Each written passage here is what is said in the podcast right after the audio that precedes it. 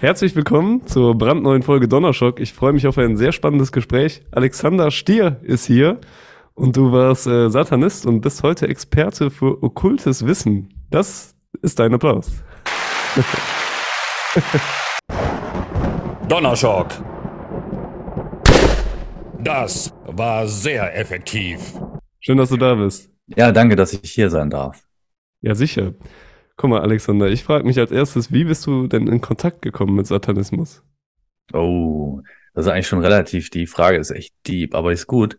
Ja. Ähm, weil das fing relativ früh an, ne? Also ich, ich, ich bin ja 82er Jahrgang und Anfang der 90er ging ja so diese ganze Black Metal-Geschichte los. Ach, was, da war ich Und- auch drin. Ja, das Ding ist halt, und mit dem, mit dem Black Metal fing eben auch dieses, diese Sym- Symbolik von Satanismus, dass sie halt irgendwo so in diese Szenen reingetragen wurden. Das kennt man zwar schon auch so aus den 80ern so ein bisschen von den Gothics, aber das war da nicht so stark vertreten wie dann später im Black Metal. Da waren ja quasi die, die Inhalte, da ging es ja fast die ganze Zeit nur um Satan, Dämonen, Tralala und sowas. Ne? Das war halt Mhm. schon extrem. Und in der Zeit liefen dann auch vermehrt irgendwelche Jugendlichen rum mit umgedrehten Kreuzen oder Nieten bis zum Arsch, weißt du so. Und es ist halt, ne? Und so habe ich dann auch als zwölfjähriger Junge die ersten Black Metaller gesehen und fand die cool, weil die Stacheln hatten. Ne? Ach so, Und äh, ja, klar. Ja, genau. So ganz, ganz, weißt du, so ganz einfach eigentlich noch, ne? Und ähm, ja, ich habe die halt immer gesehen, wie die da am Tee so rumgehangen haben und äh, Musik gehört haben und Bier getrunken haben. Die waren wohl so 16 oder irgendwas, ne? Und ich war so 12. Und ich habe die halt immer beobachtet und wollte immer so in deren Nähe sein. Und ähm, ich, es gab so eine Situation, da war ich bei einem Freund und es war Sommer und ich habe da übernachtet und dann haben wir uns überlegt, wir wollen uns äh, nachts mal rausschleichen, äh, Rucksack mit Süßigkeiten vollstopfen und dann zu so einem ähm, Platz gehen. Das war damals, das war in der Nähe einer Leichenverbrennungsanlage von so einem Friedhof, gab es so einen so einen Berg, so einen Hügel, der nannte sich Teufelshügel oder Teufelsberg. Okay. Und ja, und, und da hatten wir so am Rand von diesem Teufelsberg, da war viel Gestrüpp und Bäume und so weiter, ne? Da hatten wir halt eine Bude gebaut und da wollten wir mal nachts einfach hin. Und dann sind wir dahin ausgebüxt und sind dahin und plötzlich, das war das Krasse, waren dort genau zu diesem Zeitpunkt, hat, brannte dann ein Feuer, da war so ein umgedrehtes Kreuz aufgestellt, aus so Holzbalken, so einfach zusammengenagelt. Und dann waren da diese Black Metaller, ja, die Dame, die ich halt immer gesehen habe. Und dann habe ich zu meinem Freund gesagt, hey, krass, ich kenne die so, ne? Ich habe die schon mal gesehen. Lass uns die mal beobachten heimlich und so, ne? Weil wir waren halt relativ weit weg, haben uns dann so rangeschlichen Mhm. auf diesem Teufelsberg da halt, ne? Und das ist ja klar, dass Satanisten auf den Teufelsberg gehen, an einer Leichenverbrennungslage. Das ist ja gar ist ja so klischeehaft, da geht's ja gar nicht mehr. Ja. Ja, und dann haben die da so eine mehr oder weniger pseudo-schwarze Messe gemacht, halt, wie so Jugendliche sich das halt vorstellen. Ne? Da war halt irgendein Mädel auch dabei, was, was so oben frei dann war und dann haben die sich da alle gefreut. Und das Krasse war, die hatten halt auch eine Katze. Ja, und die haben die Katze halt geopfert. Und das war halt, das war das Ding, was halt mega krass war. Also das war halt wirklich, das war so, so shocking. Und mein Freund wollte da nur noch weg. Das war wirklich richtig, ich fand es auch scheiße, dass sie das gemacht haben. Aber andererseits hat es mich auch fasziniert, was da so, was das, es war halt so surreal für Weil meinen das so zwölfjährigen außerhalb von der Norm steht, ne? Ja, es war so surreal auch. Es war einfach nicht, ich konnte das nicht fassen so. Weißt du, so, du siehst, wie Jugendliche eine Katze umbringen und gleichzeitig siehst du blanke Brüste und als Zwölfjähriger geht bei dir da so viel ab im Kopf. Wir sind dann aber auch abgehauen wieder, weil wir dann doch Schiss gekriegt hatten. Und äh, diese Bilder gingen mir dann auch nie wieder aus dem Kopf irgendwie. Und ähm, ja, es war tatsächlich so, in der Gegend hieß es so, Katzen verschwinden und so, ne? Und keiner wusste, was da los ist. So, dann, äh, keine Ahnung. Es war auf jeden Fall, ich fand, trotz dass sie das gemacht haben, fand ich die immer noch so interessant, dass ich dann irgendwann mal einen angesprochen habe. Und dann äh, waren auch noch, später waren auch noch andere da, die kamen noch dazu und ich stand dann da und dann hat er gesagt, hey, verpiss dich, Kleiner, was willst du hier? Und dann sagte einer so, ey, lass ihn doch, das ist unser Nachwuchs. Mhm. Und dann habe ich gefragt, was sie für Musik hören. Und dann hat mir einer eine Kassette überspielt damals. Kassetten halt, krass, Ja. ne? kennt auch keiner mehr so. Und da waren halt so diese ersten Sachen drauf, Mayhem, Burzum und so weiter, so diese ganzen Black Metal Sachen, so die, Die man so aus den, Ja. aus den Anfang 90ern halt so kennt, ne? Und ja, damit fing das eigentlich an, dass ich mich mit der Musik beschäftigt habe. Und dann wollte ich natürlich auch irgendwann so aussehen. Und dann äh, habe ich, weiß ich noch, habe ich mit zwölf mir dann die, die Haare schwarz gefärbt. Ich habe mir die lang wachsen lassen. Ich hatte schon so lange Haare, dann habe ich noch länger wachsen lassen. Und dann war ich irgendwann mit 13, 14, war ich halt mit Mittler, ne? Metaller. Die Haare sind jetzt weg. Ja, die Haare sind jetzt weg. Das ist, äh, ja. Aber das ist halt, genau, und das ist halt, so fing das eigentlich an, dass ich das interessant fand. Ja, und dann habe ich halt immer mehr Kontakt auch zu solchen Leuten gesucht und ähm, kam dann eben auch irgendwie mit einer, mit einer, die hat sich dann mit Hexerei beschäftigt. Ja, und dann fing das eigentlich so an, dass es auch in diese Richtung ging. Ja, das war so, da war ich schon 13 oder was, oder 13, 14. Und die fing an mit Hexerei und irgendwas und hat mir dann da so ein Buch empfohlen und äh, das habe ich mir dann auch reingezogen. Und dann ging das so eigentlich los, dass ich mich für Magie, schwarze Magie, Satanismus, dann habe ich die ganzen Bücher in der Bibliothek gelesen über Sekten, die es so, so gab. Ne? Kennt man ja so in eine Bücherei gehen und dann sind da diese ganzen Sektenaufklärungsbücher alle reingezogen. Und da gab es dann die ersten Hinweise. Mal kurz in der Schwurbelecke verschwunden und dann mal. Ja, auf jeden Fall. Was es da so gibt. Ja, krass. Und dann hast du irgendwann auch eine Organisation entdeckt, der du dich anschließen wolltest, oder warst du erstmal alleine unterwegs? Genau, ich war erstmal allein unterwegs. Und ähm, äh, also das Ding ist halt, äh, in den Büchern werden ja Hinweise gegeben, wie diese Orden heißen. Ja. So, und dann hatte ich plötzlich so Namen von satanischen Organisationen und dann hatte ich die im Kopf und dachte mir so, ach krass. So, das ist ja dann noch interessanter irgendwie. Da kann man irgendwie, wie kann man da beitreten? Wie, kann, wie kommt man da ran an diese Leute? Und dann, ja, geht das halt immer so weiter, so dass man sich das so zurechtspinnt. Der Grund eigentlich, warum ich das überhaupt wollte, war, weil ich mich klein, schwach und ohnmächtig gefühlt habe und dachte, mhm dass wenn ich äh, quasi den, den Herrn des Bösen sozusagen verehre, dann kann mir nichts Böses mehr passieren, weil der managt das ja alles. Also du bist davon ausgegangen, dass es auch irgendeine Entität gibt, die halt äh, dir die ja. Kraft verleiht, dich äh, aus deinen Fängen zu befreien. Also das traurige Spiel war eigentlich, dass ich, ähm, ich hatte einen sehr ganz, ganz furchtbaren Stiefvater, der mich auch wirklich krass tyrannisiert hat, das muss man mal so sagen. Und äh, ich habe mich manchmal aus Angst im Kleiderschrank versteckt als Kind noch und habe halt zu Gott gebetet, dass er mich beschützt vor diesem Mann. Krass. Und ähm, das Krasse ist halt gewesen, es ist halt, er hat mich trotzdem verprügelt, hat mich trotzdem schlecht behandelt und so. Und ich hatte das Gefühl, meine Gebete werden nicht erhört. Ich habe, ich kann ja aber auch nicht sagen, meine Mutter selber ist auch nicht christlich gewesen oder so. Die geht mehr so in diese neuheidnische Richtung und war schon immer sehr esoterisch, spirituell und so weiter. Das heißt also wirklich so, so dieses typische mit Gott sprechen, so gab's gab's da jetzt auch nicht so, sondern eher so mit der Natur und den guten Naturgeistern und sowas. Aber trotzdem habe ich so instinktiv irgendwo zu Gott gebetet, aber es hat halt nichts gebracht und ich wurde halt trotzdem mies behandelt. Und das war dann für mich irgendwann auch so der Punkt, warum ich dann auch, ich hab, bin ja auch dann zur Konfirmation und so gegangen vorher noch. Mhm. Und äh, habe dann aber auch da meine Erfahrungen gesammelt, dass äh, ich ausgegrenzt werde aufgrund, weil ich, also nur als Beispiel mal, ich war beim Konfirmandenunterricht und alle Kinder wurden gefragt, warum sie denn hier seien. Und die haben alle gelogen, haben alle gesagt, so ja, wir sind hier, weil wir Jesus näher kommen wollen. Wir sind hier, weil wir Gott kennenlernen wollen oder was auch immer. Ich habe gesagt, ja, ich will die gleichen Geschenke wie mein Cousin haben. Ich will einen Super Soccer 2000 haben, ich will einen Spalding Basketball haben, ich ja. will solche Sachen haben. Also ich wollte materielle Sachen haben. Mir ging es überhaupt nicht um diesen ganzen Zirkus da. Ich wollte halt genauso, dass man für mich auch so ein großes Fest macht und dass man dann tausend Geschenke kriegt. Ich fand das cool. Und das habe ich halt gesagt. Und daraufhin hat der ähm, Pastor mich äh, so, boah, das geht ja gar nicht. Dann, ne, so hat mich so als schlechtes Beispiel vor der Gruppe dargestellt. So nach dem Motto, schaut euch den Jungen an, genau das ist, wenn der Teufel irgendwie einen beeinflusst. So.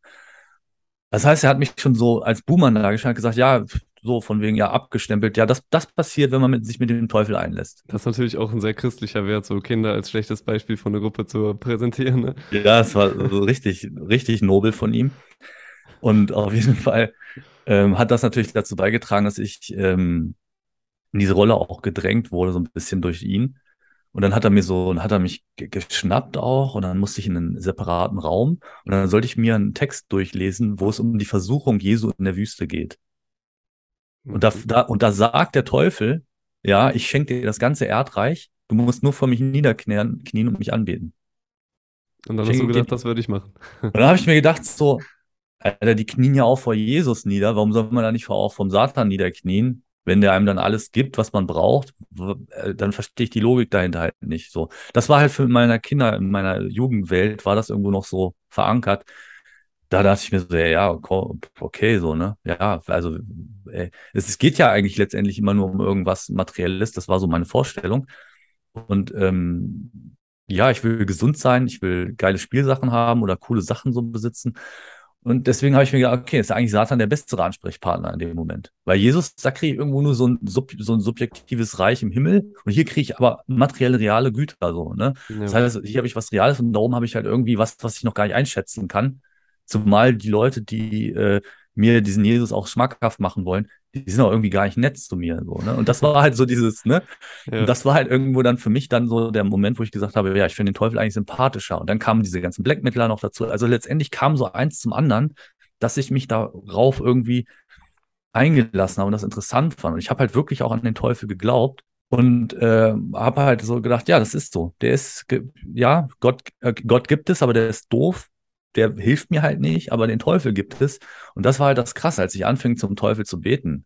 Als, als junger Mensch, als Kind fast noch. Ne? Kannst du dich noch an dein erstes Gebet erinnern? Ja, das war auf einem Friedhof. Es war auf einem Friedhof tatsächlich. Also an diesem, an diesem, an dieser Kirche, wo ich da war und diesen Konfirmandenunterricht gemacht habe, Konfirmationsunterricht, da war halt, grenzte halt eine Kirche, äh, ein Friedhof an. Und da war auch ein Kindergarten. Und ich bin als Kind auf diesem Kindergarten gewesen, in diesem Kindergarten, und bin damals immer schon über den Zaun abgebüxt auf den Friedhof als Kind, weil mir die Kinder als schon zu stressig waren als Kind. Mhm. Es klingt verrückt, aber ich war halt irgendwie schon irgendwie ein bisschen weiter irgendwo und die waren mir alle zu anstrengend, zu laut und zu aufdringlich. Und dann bin ich ganz oft über diesen Kindergartenzaun auf den Friedhof abgehauen. Und das war auch der gleiche Friedhof, der auch da an dieser Kirche grenzte, wo ich eben diesen Unterricht hatte. Und dann bin ich manchmal rausgeflogen aus dem Unterricht, weil ich halt dann auch, ja, weil ich dann in dieser Rolle des, des Widersachers war und man mich da auch reingedrängt hat und ich dann auch manchmal einfach dann trotzig war und dann auch trotzig reagiert habe. Ne? Mhm. Und dann auch dann so gesagt habe, ja, ich finde den Teufel gar nicht so schlecht und solche Aussagen halt gemacht habe. Und äh, das gab natürlich Beef. Und wenn ich dann nicht aufgehört habe damit, dann bin ich rausgeflogen. So. Und dann bin ich in, diesen, in dieser Zeit dann auf diesem Friedhof rumgelaufen, bis, bis die mich wieder abgeholt haben, bis ich wieder mitmachen durfte. Mhm. Und da habe ich dann irgendwann das erste Mal dann so ein, wie so ein Gespräch geführt, so, dass ich dann einfach angefangen habe, so, hey, bist du hier? So, ich, äh, irgendwie fühle ich mich mit dir äh, verbunden. Ich weiß nicht mehr genau, wie ich es gesagt habe. Ein bisschen anders, ein bisschen naiver formuliert, ne? Auf jeden Fall habe ich mich mit dem so, wo ich mir dachte, hey, wir sind eigentlich Bros, weil du bist der Außenseiter, ich bin jetzt auch ein Außenseiter. Die hacken auf dir rum, die hacken auf mir rum. Ey, warum? Eigentlich sollten wir doch zusammen irgendwie was starten, so, ne? Und hast du auch eine Antwort bekommen? Ähm, ich weiß es nicht mehr, ob ich, ja, das ist halt so, so eine Antwort, wie, wie man halt auch eine Antwort von Gott bekommt. Das ist halt irgendwie mehr so, so subtil irgendwo. Man fühlt da irgend, vielleicht irgendwas oder will auch irgendwas fühlen und steigert sich da rein. Das ist so das, was ich sagen würde, so, ne? Hm. Und natürlich, wenn du dich auf den Teufel konzentrierst, siehst du den Teufel auch überall. Und dann, und dann erfüllen sich die Sachen von alleine. Du denkst dir dann so, ah ja, jetzt da ist das Zeichen so, ich habe es gesehen. Und es ist einfach so, wenn du jetzt denk an Pentagramm und geh raus, du wirst überall Pentagramme sehen oder irgendwas. Also es ist halt einfach so. Und ähm, Synchronizität, die sich dann mit deinem Bewusstsein verbindet. Ja. Auf jeden Fall ging das so los und dann habe ich eben auch Leute kennengelernt und es ging halt immer weiter. Ich habe äh, Bücher gelesen und habe mich da reingefuchst, habe versucht, Leute kennenzulernen, habe dann auch eine Gruppe kennengelernt, da bin ich dann auch so Mitglied geworden. So, es waren auch so Kids eigentlich, mehr so Jugendliche, die da so einen Kreis hatten. Das waren so Vampire, die haben sich so als Vampire gesehen, aber waren auch so ein bisschen satanistisch unterwegs. So, mit Vampiren, so ja, fand ich ganz cool, aber ich wollte jetzt auch kein Blut trinken. Nee, das, die haben sich halt gegenseitig so mit Rasierklingen so auf, so ganz bisschen aufgeritzt und haben sie das so abgeleckt. Gegenseitig. Das fand ich ekelhaft, von irgendeinem Fremden da das Blut abzulecken. Nee, muss nicht und deswegen bin ich da auch irgendwann wieder raus aus dieser Gruppe, ja. weil mir das zu, bäh, mochte ich halt irgendwie, hatte ich keinen Bock drauf, so. Aber es klingt ja alles auf jeden Fall noch so nach jugendlichem Leichtsinn. Ja, total, total. Aber irgendwann wurde es ja dann vielleicht auch ein bisschen ernster. Wie, wie ging die Geschichte weiter in dem Sinne? Ja, also als ich als ich, genau, als ich 15, ich war tatsächlich bis dahin noch gar kein sehr, wirklich bekennender Satanist nach außen, sondern das war halt wirklich von, man kann sagen, von 12 bis 15 war ich mehr so jemand, der sich dafür begeistert hat und Sympathien hatte, aber auch schon irgendwo mit dem Teufel in Kontakt stand, so spirituell. Ne? Aber ich habe ähm, mit 15 erst so mein richtiges Bekenntnis gemacht, also so wie so ein Pakt halt. Ne? Und die, die Geschichte, die habe ich noch nie erzählt, das ist jetzt so voll Premiere einfach auch. Geil. Weil ähm, das so, eigentlich habe ich mir gedacht, das hebe ich mir vielleicht auch für so 10.000 Abonnenten-Special, aber ich bin jetzt schon bei sieben. es ist okay, ich hau's raus, weil es jetzt passt einfach. Perfekt. Und zwar war ich damals, also ich bin extrem viel gemobbt worden in der Schule. Ich war so ein bisschen der Klassenclown einerseits, andererseits wurde ich aber auch viel von, von meinen Klassenkameraden gemobbt oder auch, auch von irgendwelchen Idioten halt, von diesen ganzen Proleten halt, die man so auf Schulen hat, von denen wurde ich halt auch abgezogen und rumgeschubst und was weiß ich nicht alles. Und äh, das hat natürlich meiner Psyche auch sehr krass so, zu, ne? Ich habe halt echt, das war echt schlimm für mich, ständig irgendwie in der Schule verprügelt zu werden. Zu Hause wirst du von deinem Stiefvater verprügelt, in der Schule wirst du von den Idioten verprügelt und abgezogen. Und irgendwann weißt du gar nicht mehr, wo du hin sollst, weil zu Hause ist es nicht sicher, draußen ist es nicht sicher. So, und dann habe ich halt irgendwann angefangen, mich so, ja, so wirklich so zu isolieren. Und äh, ich war eigentlich immer auf der Flucht gefühlt. Und ähm, habe dadurch aber auch eine krassere Nähe zum Teufel gesucht, weil ich eben wollte, dass es aufhört, weil ich mir dachte, okay, das sind die bösen Jungs. Hilf mir, du bist, hast die Macht über diese bösen Mächte äh, hilf mir, dass diese Jungs mir nichts mehr tun, so, ne? Weil ich bin jetzt ja auch, ich bin jetzt ja dein Anhänger sozusagen, aber ich war halt noch nicht bekennender. Und das war dann eben auch dann so der, der Schritt, wo ich dann dachte, ich muss jetzt diesen Schritt gehen und ich muss mich dazu bekennen, nach außen, damit auch alle wissen, dass der Satan mein Vater ist. Das war so meine Idee dahinter auch. Und dann gab es eben diesen ganz besonderen Tag, das war der 1. Oktober 1997. Das ist, das ist wirklich krasser Tag gewesen. Da habe ich das war so schlimm. Ich wurde von draußen von Jugendlichen gejagt. Also die haben eine wirkliche Hetzjagd auf mich gemacht. So von wegen, ja, komm, wir jagen den jetzt. Ich war halt draußen irgendwo, ich war unterwegs so in meiner Hut. Und dann bin ich halt die bestimmten Leuten über den Weg gelaufen und die haben mich gejagt. Die wollten mich halt irgendwie packen und mit mir sonst was machen. Und ich bin dann halt ab, abgehauen, weggelaufen, wollte nach Hause laufen und dann war da aber auch wieder mein Stiefvater und der war, war gerade irgendwie aggressiv, war am Schreien und weißt du, das sind so Sachen, du kommst dann nach Hause, denkst du so, Kacke, der ist auf 180 Grad, weil irgendwas wieder ge gewesen ist und vielleicht warst du dran schuld und jetzt kannst du auch nicht nach Hause. Und dann habe ich so eine Kurzschlussreaktion gehabt und bin tatsächlich so, dass, das, ich weiß nicht, was mich da gerinnert hat, ich bin vom Bus, vor so einen fahrenden Bus gesprungen auf die Straße. Krass. So, Einfach so, weil ich nicht mehr konnte, weil ich nicht mehr wusste, was ich machen sollte. Und das war, war so eine Kurz, Kurzschlussreaktion. Und dann bin ich halt vor diese Windschutzscheibe geklatscht, der Bus hat gebremst, ich bin runtergefallen. Es war völlig surreal auch alles. Und dann lag ich da halt irgendwie, habe mir aber irgendwie auch nichts getan. Ich hatte nur so ein paar Prellungen später. Und dann bin ich zu einem Autobahnzubringer gerannt und wollte da runterspringen. Und in dem Moment kam aber genau über diese Brücke von dem Autobahnzubringer, kam ein Klassenkameraden ehemaliger und der hat mich halt gepackt, hat mir eine geknallt irgendwie und hat gesagt, ey, komm, kommst du noch klar so und hat mich nach Hause geschliffen. Der wusste auch, wo ich wohne, wir kannten uns. Und, äh, und meine Mutter hat mich dann damals in die Psychiatrie gefahren. So. Und dann war ich da und ähm, in der Klapse habe ich dann quasi, ich hatte dann in meinem Mantel hatte ich so einen Kronkorken und so ein, so ein Räucherstäbchen, noch so ein, so ein halb verbranntes. Und dann habe ich mit einem Zettel und einem Stift habe ich so einen Pakt geschrieben, dass ich nie wieder will, dass, äh, also ich habe mir damals gewünscht, dass alle vor mir Angst haben. Also, mhm. dass es halt sich umdreht, so dass, dass halt, dass keiner mehr, dass, dass mich alle in Ruhe lassen und dass es der Spieß umdreht, dass ich die Macht habe, allen Angst zu machen. So, das war so mein Wunsch, den ich hatte. Und dann habe ich halt diesen Pakt mit dem Teufel und als als, als, also was, was der Teufel dann dafür bekommt. Ich habe nicht meine Seele oder sowas verkauft, sondern ich dachte mir, das ist halt Schwachsinn, was soll der mit meiner Seele so? Das war damals schon so in meinem Kopf, irgendwie fand ich das komisch. Nee, wir müssen ja einen richtigen Deal machen, so. Und als Deal war es dann so, dass ich gesagt habe, okay, ich werde halt äh, für dich als im Gegenzug dann Propaganda machen. Ich werde dich überall loben, ich werde überall sagen, wie, wie geil du bist und so weiter. Das war so unser Park. Dann habe ich das mit, da habe ich diesen Kronkorken genommen, habe mir halt den, den Daumen so geschnitten und habe dann halt das Blut da drauf tropfen lassen und habe dann halt so meine Unterschrift drunter gesetzt. Und später habe ich das Ganze noch verbrannt, so, ne, damit es halt so Damit das auch klappt. in die geistige Welt geht. Ja.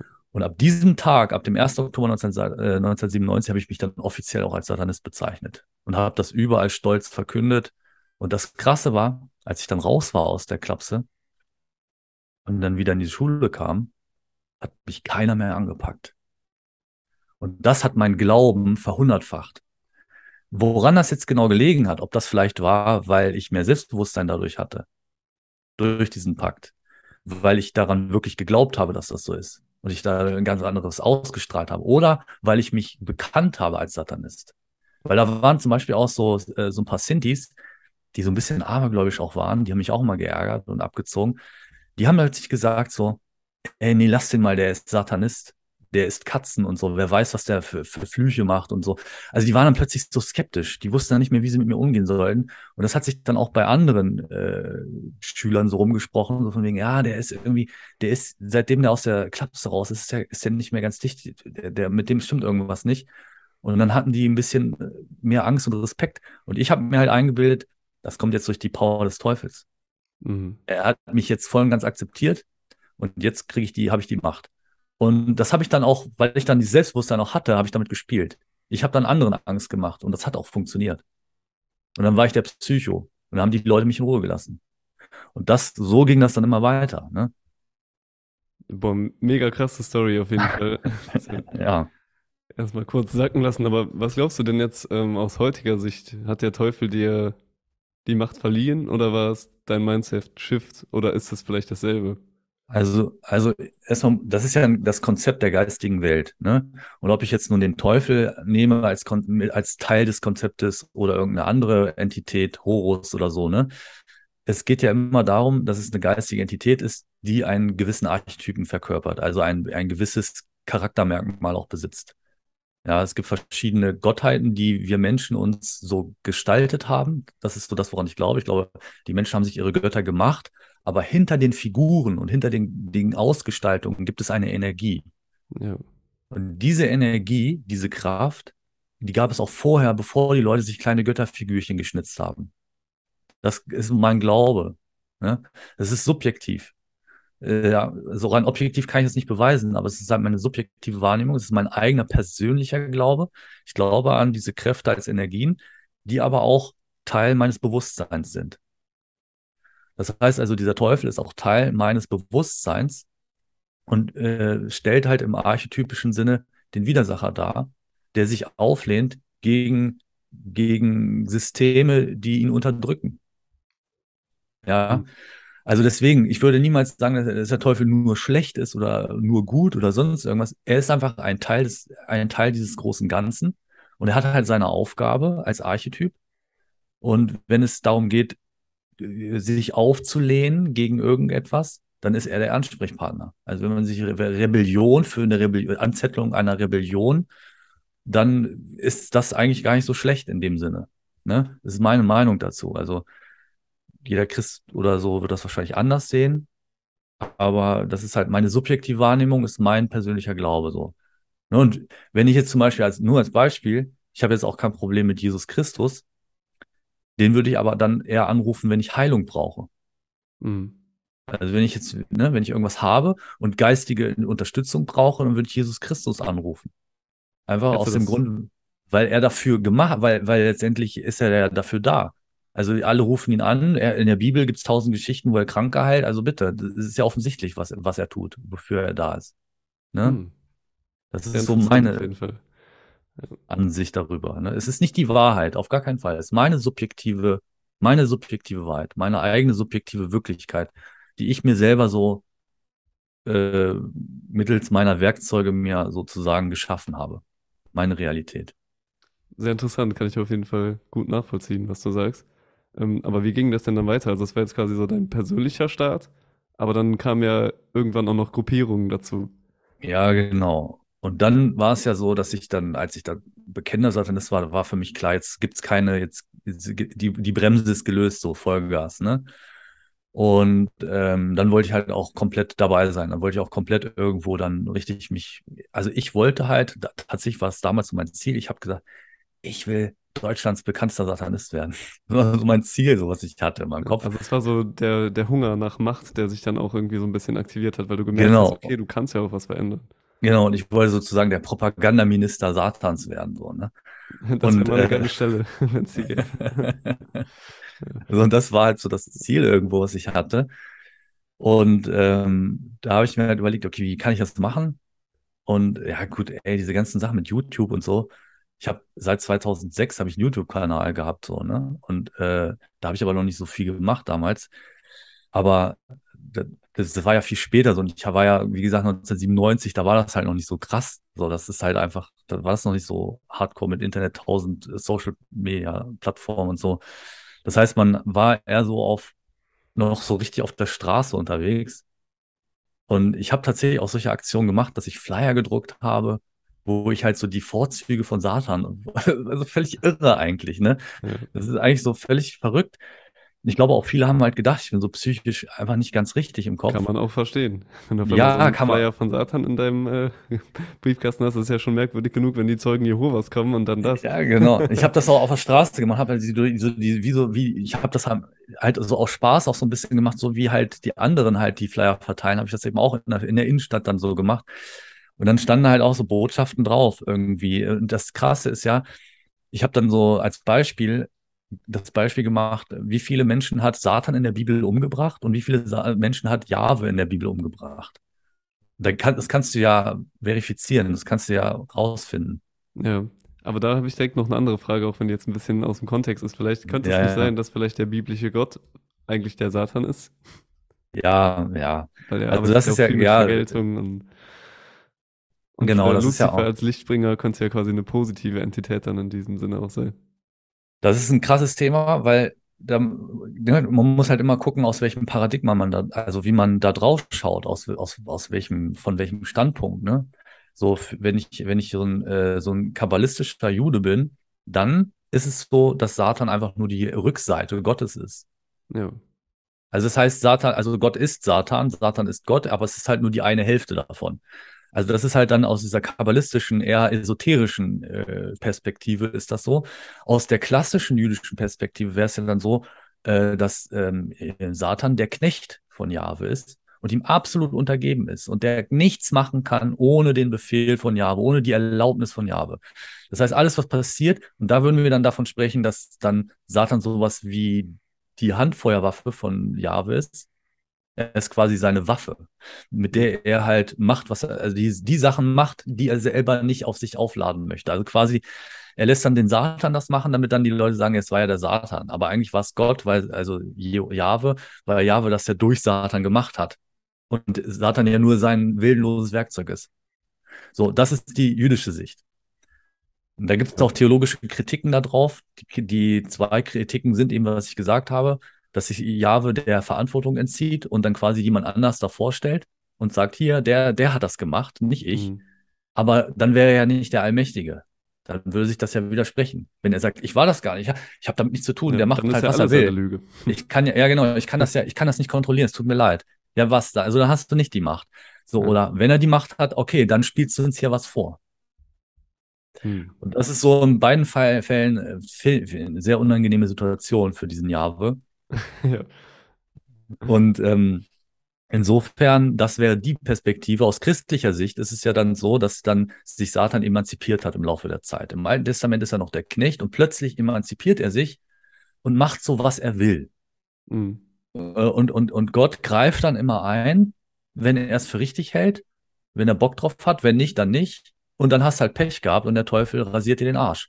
Und das ist so die Vorstellung im christlichen Sinne. Und Jesus kann dir dann helfen, dich vor diesem Teufel zu beschützen, weil der ist unberechenbar, man weiß nie, wann er kommt, der ist überall. Ne? Also es ist halt so wie, wie so ein Virus, der überall ist und du weißt nie, wann es dich trifft. So, es ist halt irgendwo so, ne? Es macht halt auch Angst. Es ist auf jeden Fall ein besseres Angstwerkzeug, als zu sagen, ja, Gott hat die kom äh, komplette Kontrolle. Und im Christentum hat man das Gefühl, dass Satan so, dass Gott die Kontrolle verloren hat und Satan so jetzt so sein eigenes Ding macht. Hm. Ne? Und das ist so ein bisschen, deswegen sage ich, es kommt nur noch an, wie du da drauf schaust, aus welchem Paradigma. Ne? Ja, ich glaube, da könnte man wahrscheinlich äh, nochmal eine ganz eigene Fra äh, Folge über diese Frage ähm, machen, wahrscheinlich stundenlang darüber diskutieren. Ja. Aber deshalb äh, möchte ich, glaube ich, nochmal zurückgehen lieber zu deiner Geschichte. Und du warst jetzt gerade dabei, ja zu erzählen, wie du dann äh, Propaganda gemacht hast und wie du dann Ja, genau. dahin gekommen bist, ähm, vielleicht auch andere Leute zu finden, die halt ähnliche Gedanken hegen oder sich organisieren. Genau, ich habe dann angefangen, äh, ja, verschiedene auch Bücher weiterzulesen. Ne? Ich habe dann so angefangen auch mit dem äh, Schikowski Verlag. Da gibt es ja auch viele Bücher, die dann von Leuten geschrieben wurden aus der Fraternità Saturni. Dann habe ich auch Bücher vom Kersten Kambatz Verlag äh, gelesen. Da sind dann viele Leute, die dann so eher diese Crowley-Ecke, aus dieser Telemark-Ecke kommen. Ne? Und ähm, da gibt's dann immer mehr Hinweise, wie man auch Leute treffen kann, wo es Leute gibt und so weiter. Und dann gibt's natürlich da auch die ein oder andere E-Mail-Adresse oder dann, es gibt halt irgendwie dann die Möglichkeit oder auch normale Postadressen, wo du hin, hinschreiben kannst. Ja, und ich habe dann tatsächlich irgendwann dann für mich, da war ich noch nicht mal volljährig, da habe ich angefangen, wollte ich Kontakt zu diesen Gruppen aufbauen und habe dann auch Kontakt gesucht und habe auch äh, ja da hingeschrieben und habe auch äh, also E-Mails und so weiter geschrieben und dann kam natürlich auch was zurück und dann äh, habe ich auch die ersten Leute kennengelernt, die, mit denen man sich mal treffen konnte. Ja.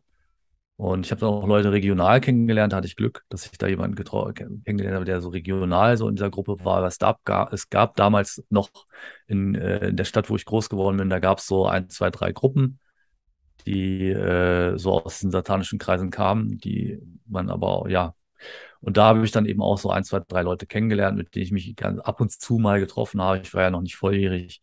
Die haben dann auch gesagt, so ja, du musst erst, erst volljährig werden, sonst kommst du, kannst das vergessen, so, ne? Aber die haben mir halt schon viel mit so auf den Weg gebracht und haben mir halt auch schon so ein paar Ideen in den Kopf gesetzt, wie ich da so weitermachen kann. Hm. Und ähm, als ich dann, also ich bin da nicht sofort eingetreten in irgendwas. Also ich, als ich dann 18 war, das erste, was ich gemacht habe, als ich 18 war, war mir eine 666 auf den Arsch tätowieren lassen. Auf den Arsch. ja. Perfekt. Das war halt irgendwie so, so ein Ding, irgendwie, das wollte ich unbedingt machen, so, das habe ich dann gemacht, so. Und ähm, ja, weil das war halt so eine, so ein schönes Symbol, wenn ich auf der Straße so Christen geärgert habe oder auch, also ich war ja auch gegen den Staat, ne? Das ist ja auch so ein Punkt. Das ist ja auch so ein, so ein Ding, was viele Satanisten nicht erkennen. Also so angepasste, also an den Staat angepasste Satanisten sind keine echten Satanisten. Das funktioniert halt nicht. Diese, diese, diese äh, modernen Satanisten, die es heute gibt, die dann so brav alles mitmachen, was der Staat sagt, das ist völlig unsatanisch.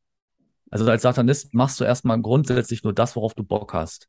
Und wenn der Staat irgendwas von dir fordert, was Unangenehmes, versuchst du das zu umgehen. Ja, und die krassen Jungs, die brechen dann die Gesetze. Denen ist das dann komplett scheißegal. Die bauen sich Netzwerke auf, gehen in Netzwerke rein und sind halt einfach, sind Kriminelle, fertig. So muss man das einfach sagen. Ob das jetzt gut oder schlecht ist, muss jeder selber bewerten. Ich will das gar nicht bewerten, weil äh, es gibt ja auch Sachen, die sind illegal und trotzdem sind die nicht schlecht. Also ich bin zum Beispiel Befürworter von Cannabis. Ich finde Cannabis super. Es ist eine tolle Heilpflanze. Ja. Es hilft vielen Menschen. Also klar, das ist halt die Frage, ne? Wie gehe ich damit um? Aber dass die Regierung das unter, immer noch unterdrückt, gut, jetzt sind wir auf dem Weg, aber dass die Regierung sowas unterdrückt, ist für mich ein Zeichen, dass sie nicht wollen, dass die Menschen ein anderes Bewusstsein bekommen, was sie, was sie öffnet für spirituelle, geistige Welten. Oder dass sie halt auch Alternativen zu, zur Pharmaindustrie haben. Ja. ja. Das ist so das Ding. Und deswegen, in dem Sinne, finde ich es dann wieder gut, wenn das, wenn sich das, ja, wenn das Leute machen, weil ich glaube einfach, dass, äh, dass es wichtig ist. So. So, aber das ist halt auch nur so ein Aspekt. Deswegen, also ich finde halt so, man kann halt nie klar sagen, so, das ist jetzt, die sind jetzt die bösen Jungs oder, ne, es gibt halt immer zwei Seiten. Ich glaube sowieso, dass es nicht das rein Böse und das rein Gute gibt. So, es gibt halt immer in jedem Bösen auch irgendwie einen guten Aspekt und in jedem Guten auch einen schlechten Aspekt, so. Ja, und, halt, ähm, so jetzt, ohne das halt äh, weiter zu bewerten und zu kategorisieren, was ist denn dann passiert, sozusagen? Also, wie war der Eintritt? Ja, ja, ja. Genau, also als ich dann irgendwann soweit war, ich, hab, ich bin, glaube ich, mit 20 auch erst so in die, war das mit 20 oder war das sogar noch später? Kann auch mit 23 gewesen sein. Ich weiß es nicht mehr. Ich habe lange gebraucht, bis ich mich entschieden habe, da wirklich mal irgendwo rein zu, einzutreten. Ähm, es war auf jeden Fall mit Anfang 20 irgendwann. Ich glaube, mit 20 war ich noch nicht so weit. Warte mal, ich muss mal überlegen. Ich glaube, es war so 22 oder so. Hm. Oder war es doch 20? Nee, ich war mit 20, war ich, ja, ist ja egal. So 20, zwischen 20 und 23, wenn ich dann die, die ersten Dinger, ich, das Ding ist halt, ich bin ja auch erst in so, so Gruppen gewesen, die nur so am Rande mit denen zu tun hatten. Deswegen ist es so schwierig. Also wenn man davon ausgeht, dass ich jetzt überhaupt mit irgendwelchen Orden im Kontakt stand und da irgendwo schon reingegangen bin, dann würde ich sagen 20, aber dass ich dann wirklich äh, in diese, weil es gibt halt, du musst dir das so vorstellen, es gibt halt auch immer so äußere Kreise, die noch nicht wirklich zum Orden dazugehören. Das ist sowas wie eine Vorschule. Okay, ja. Da ja, wird aussortiert, oder? Ja, genau, es wird dann so aussortiert. So. Und dann gibt es halt so kleinere, das sind wie so, man kann es sagen, das sind so Ritualgruppen. Ne? Und dann kann man erstmal sagen, ja, schließ dich doch erstmal diese Ritualgruppe an, arbeite mit denen mal ein bisschen, lerne die erstmal kennen und dann kannst du dich dann irgendwann nochmal, kannst du vielleicht dann irgendwann nochmal in den richtigen Orden reingehen. Vor allem, wenn du noch sehr jung bist, wird das manchmal empfohlen, so dass Leute sich erstmal so Ritualgruppen anschließen oder irgendeiner äußeren Kirche oder sowas. Das sind dann wahrscheinlich auch die Reportagen, die man irgendwo im Mainstream verfolgen kann mit irgendwelchen total naiven, äh, ja, wie soll man sagen, Menschen, die halt einfach vielleicht einen Ausweg auch suchen aus der Gesellschaft und dann irgendwie vielleicht äh, Kerzen anzünden und sich im Kreis aufstellen und eigentlich nichts machen.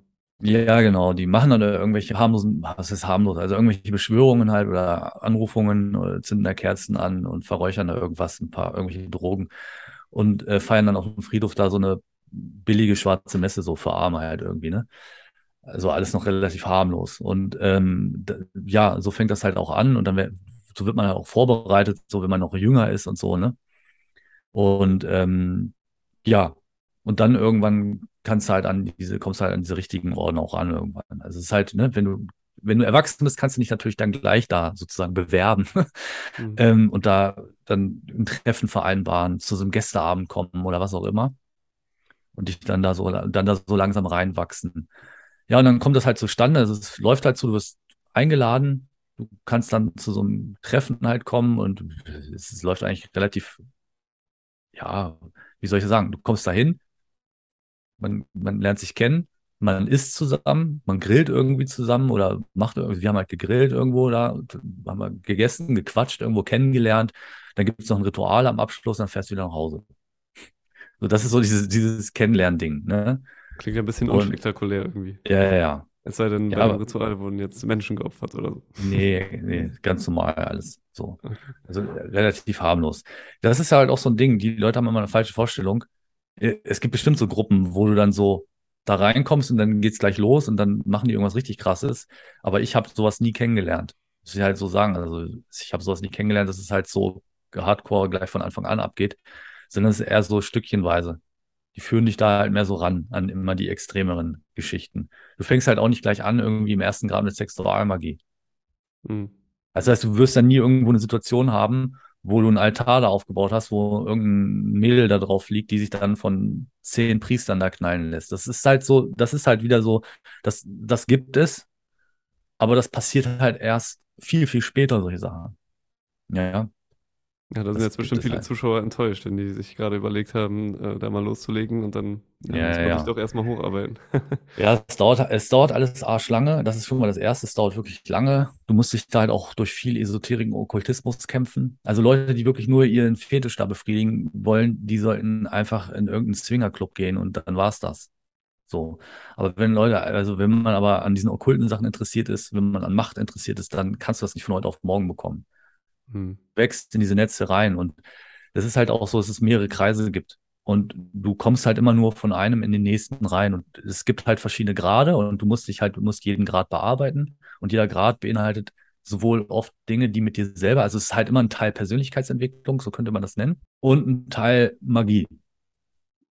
Und, ähm, und, und noch ein Teil, wo du dann später auch dann die Gesellschaft beeinflussen sollst. Also soziale Aspekte, ne? Die Ja. natürlich im Sinne dieser Gruppen sind. So. Und da kann sich jeder selber ausmalen, was das sein könnte. Ne? Es gibt ja viel so Sachen, wo man darüber redet, diese ganze LGBTQ-Szene oder Gender, was auch immer.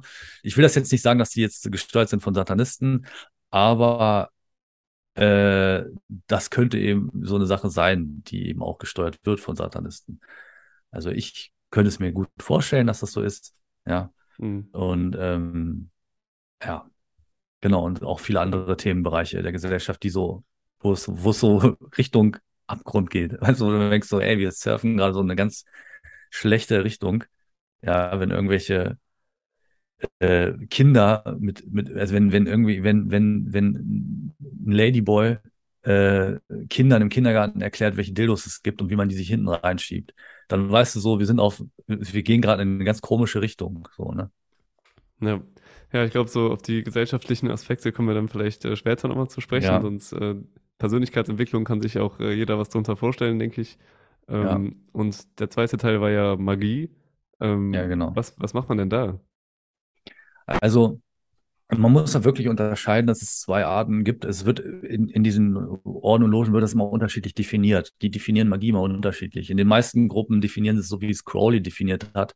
Also Magie ist, äh, ist eine Kunst und Wissenschaft äh, der, der Veränderung des Bewusstseins und damit eben auch der Veränderung ähm, äh, von Situationen und, und äh, deiner Lebensumstände, ja. Es ist quasi auch, Magie wird auch so ein bisschen wie so ein Cheat gesehen, ja, wie bei so einem Game, dass du so einen Cheat hast, wo du dir dann halt einfach mal eben ganz viele Sachen ermöglichen kannst, die sonst nicht möglich wären. Man kann sich das aber nicht vorstellen, dass man jetzt einfach sagt, ich cheate mir jetzt einfach eine Million Dollar und dann habe ich die, so, ne, ich mache jetzt ein Ritual und dann ist das so, sondern Magie wird eher so verstanden, dass du mit dir selber etwas machst, was dazu führt, dass du, ähm, dass sich mit dir, dass sich etwas verändert in deiner ganzen Struktur und du dann dadurch mehr bestimmte Dinge anziehst.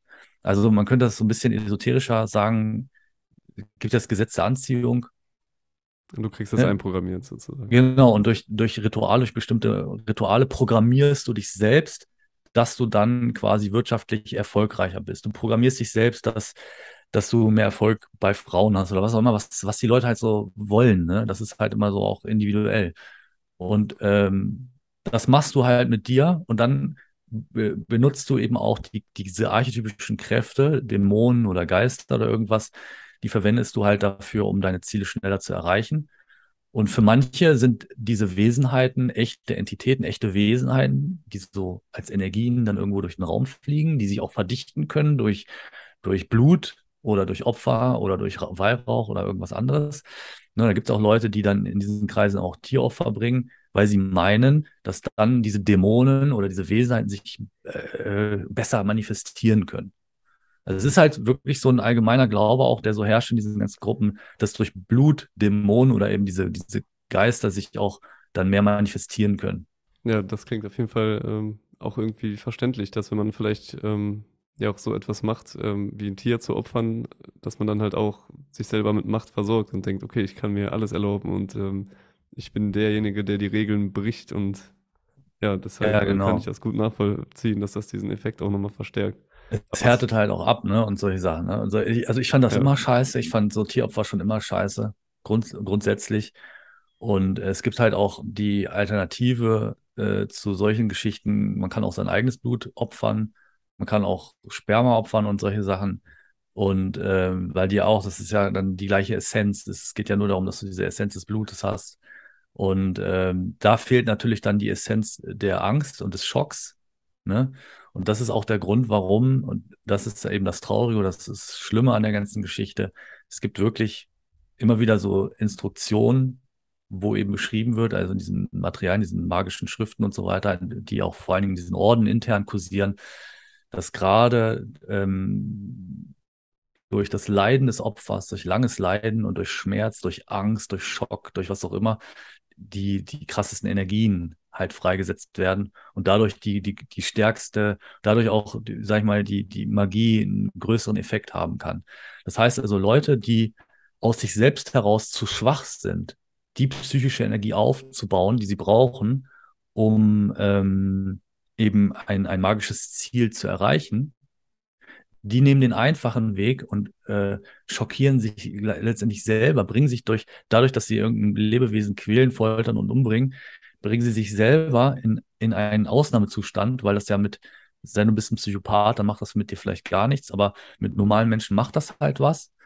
Und das, was es da macht, was da passiert, ist, ist für einen selber dann wahrscheinlich auch so schockierend und so extrem und für das Lebewesen natürlich, dass es für alle ein unglaubliches Trauma darstellt und da kannst du dann etwas dran ankern. Also ich würde sagen, das ist fast schon wie ein bisschen NLP noch. Das heißt, du benutzt etwas wie ein Geruch. Also im NLP kannst du ja positive Sachen benutzen, wie so zum Beispiel Ja. ein sanfter Druck auf die Schulter oder ein Händedruck oder ein Geruch oder eine Farbe. Also du benutzt irgendeinen Trigger, irgendein Element und verbindest das dann mit irgendeiner starken Emotion. Und dann ist das damit verankert. Das heißt, jedes Mal, wenn du diesen Geruch riechst, ist der Anker, ist das damit verankert und du erinnerst dich dann an das, was du damit verankert hast. Das ist das Prinzip. Und wenn die das machen, dann äh, verankern die damit quasi ihre Macht. Also die wollen dann quasi, die wollen so einen starken Anker, also die traumatisieren sich letztendlich selbst, damit sie sich, damit sie diesen Anker setzen, äh, um, um äh, sich selber das Gefühl zu, um sich selber das Gefühl zu vermitteln, ich bin so geil, ich schaffe alles, ich kann alles im Leben erreichen, ich bin der krasseste. Das heißt, die brauchen gar kein Kokain mehr am Ende, sondern die machen das dann wirklich dann dadurch, das ist ihr Kokain. Ja, wahrscheinlich nehmen das dann auch zusätzlich noch. Also die pushen sich halt so übertrieben krass, dass sie am Ende so übelste Narzissten sind, dass sie wirklich glauben, und da rutschen auch viele, glaube ich, in so psychotische Zustände, dass sie wirklich glauben, ich bin so, ich bin der Geilste und ich kann, ich kann sie alle ficken. Ich schaffe, oh, Entschuldige. Die, ich kann sie alle, äh, ich, ne, und ich krieg alles, was ich will. Ich krieg jede Frau, die ich will. Ich krieg jeden Job, den ich will. Ich kann mir alles erlauben. Ich, krieg, ich werde meine Firma aufbauen. Ich werde ich werd so viel Macht erlangen bis zum geht nicht mehr. Und das pushen die einfach durch diese extremen Rituale, weil die sich dadurch selber traumatisieren, das ankern und eben auch dadurch eben, wenn man dann noch ins, in dieses Metaphysische geht, da auch Energien äh, entbinden und mit Archetypen in Kontakt treten, die eben auch diese krassen äh, Energien symbolisieren. Ja. ja. Ja, da würde ich auf jeden Fall gleich auch nochmal drauf eingehen, aber ich möchte jetzt nochmal ganz ja. kurz zu deiner persönlichen Geschichte zurück, nämlich ähm, jetzt sagen wir mal so gesellschaftliche Einflussnahme. Warst du da auch involviert und was für Aufgaben hast ja, du bekommen? Ja, auf jeden Fall. Also das Ding und, ist. Wie ähm, läuft das auch? Gibt es dann einen Meister, der gibt dir zum Beispiel eine Aufgabe oder halt einen Priester dann und sagt, genau. das musst du jetzt machen, damit du ja. die nächste Stufe erreichst, oder? Genau, also du hast halt einen, einen Mentor, einen Meister, mit dem du im persönlichen Kontakt stehst also sowas zumindest bei mir. Es gibt auch Gruppen, ähm, da läuft es ein bisschen anders, aber im Großen und Ganzen gibt es immer irgendeinen, irgendeinen, irgendeinen Lehrer, irgendeinen Mentor, den du hast, irgendjemand, der dir beigestellt ist, mit dem du dann da die Sachen erarbeitest. Der erklärt dir auch vor allen Dingen die Sachen, die irgendwo geschrieben stehen, die du halt studieren sollst und ähm, Sachen, die du nicht verstehst, die, darauf geht er dann ein und so weiter. Also das ist schon recht hilfreich in dem Sinne, dass du eben auch lernst, bestimmte Sachen, was weiß ich, bestimmte Worte richtig auszusprechen oder irgendwelche Sachen äh, richtig zu verstehen oder auch. Ne? Also es gibt halt viele Sachen, wozu, wozu man den halt braucht, diesen Mentor, wo man alleine irgendwo gar nicht mehr weiterkommt irgendwann. Und es gibt auch viele Sachen, die nur mündlich überliefert werden. Also es gibt halt Sachen, die werden dir nur mündlich gegeben. Die sind nirgendwo mhm. aufgeschrieben, weil man das nicht will. Das ist ja der Sinn von Okkultismus wahrscheinlich. Auch, ja. Und ähm, und dann gibt es eben so Gradarbeiten, die du machst, wo du bestimmte Aufgaben innerhalb dieser Grade hast. Also ein Grad ist sowas wie ein Level und in diesem Level musst du halt dann eine gewisse Aufgabe erfüllen, um dann in das nächste Level zu kommen, in den nächsten Grad. Und man will natürlich aufsteigen, weil je höher du aufsteigst, desto mehr Wissen erlangst du, desto mehr Macht erlangst du über dich selbst und auch über andere. Das ist das Ziel. Immer mehr in die Selbstermächtigung zu kommen, was ja erstmal positiv ist. Und dann aber auch andere übervorteilen und Macht zu erlangen über andere. Und das in allen Bereichen des Lebens, also in allen möglichen Bereichen. So, und dann bearbeitest du halt diesen Grad und dieser Meister führt dich so ein bisschen dadurch, sagt dir so, gibt dir so Hinweise, was du, wie du das gestalten kannst, wie du daran arbeiten kannst. Also und da ist der Meister dann äh, quasi ein Grad weiter oder ist der vielleicht schon ganz am Ende? Es gibt ja, glaube ich, 33 Grad. Ne? Ja, das ist, das ist jetzt aber ein System, was du ansprichst, was die Freimaurerei benutzt. Das ist nochmal ein okay. ganz anderes System das ist ja kein Klasse, das ist ja nicht so in dem Sinne äh, satanistisch. Also die Freimaurer ist ja keine offizielle satanische Organisation. Ja. Die machen zwar Sachen, die ich persönlich als satanisch bewerten würde, aber die Freimaurer an sich, an sich selber würden sich wahrscheinlich nicht so sehen. Okay. Ja, die meisten. Okay, das heißt also, die nehmen auch dieses, schon äh, genau, relativ weit Meister, der, ja genau, der ist schon relativ weit oben. Der hat, also du kommst auch irgendwann an diese Stelle, wo du andere dann da wo du, wo du dann der Meister wirst, wo du in diese Rolle kommst als Meister, wo du dann die Möglichkeit hast, dann eine eigene Gruppe aufzubauen und dann anzuleiten und dann dasselbe zu machen, was du vorher erlebt hast. Und was waren dann so die krassesten Sachen, die du machen musstest? ja, also die krassesten Sachen kann ich jetzt gar nicht sagen, weil das kann man hier nicht öffentlich sagen. Aber es gab halt so Situationen, wie drücke ich das jetzt aus? Ähm, Situationen, die mit Gewalt zu tun haben, Situationen, die mit der, auf jeden Fall mit dem, mit der Unterwelt zu tun haben. Unter, mit Unterwelt meine ich wirklich äh, die, da, wo die bösen Jungs sind und ihre Deals und ihre Geschäfte machen. Ja, also wirklich so, du hast dann irgendwann schon mit, mit Kreisen zu tun, die in diese Richtung gehen. Und das wird halt auch immer extremer. Und das ist auch der Grund, warum ich, nur um das kurz schon mal vorab zu, vorwegzunehmen, warum ich da irgendwann mich immer mehr raus äh, distanziert habe, weil es einfach zu krass wurde. Es wurde einfach so krass, dass ich mir dachte, okay, gehst du diesen Schritt jetzt weiter, dann kommst du nicht mehr, gibt es kein Zurück mehr. Es gibt ab einem bestimmten Punkt, kannst du jederzeit, also du kannst bis zu einem bestimmten Punkt, kannst du jederzeit aufhören. Weil du einfach, du hast zwar das Wissen und du musst dann auch, diese Schweigepflicht, die gilt dein Leben lang und die, die betrifft halt bestimmtes Wissen, was du erlangt hast. Aber vor allen Dingen, und das ist eben so der Punkt, vor allen Dingen betrifft es persönliche Informationen, die du über Leute hast. Und je tiefer du da reinkommst, desto persönlicher wird das Ganze. Desto persönlicher hast du die Beziehung auch zu Leuten und lernst die immer persönlicher kennen und merkst halt, dass es nach oben hin immer dünner wird und immer, immer, immer weniger Leute werden und dass die immer familiärer werden. Also wie eine Pyramide und je höher du hochkommst, desto familiärer wird das Ganze. Am Ende ist es eine Familie. So, es ist eine Familie am Ende.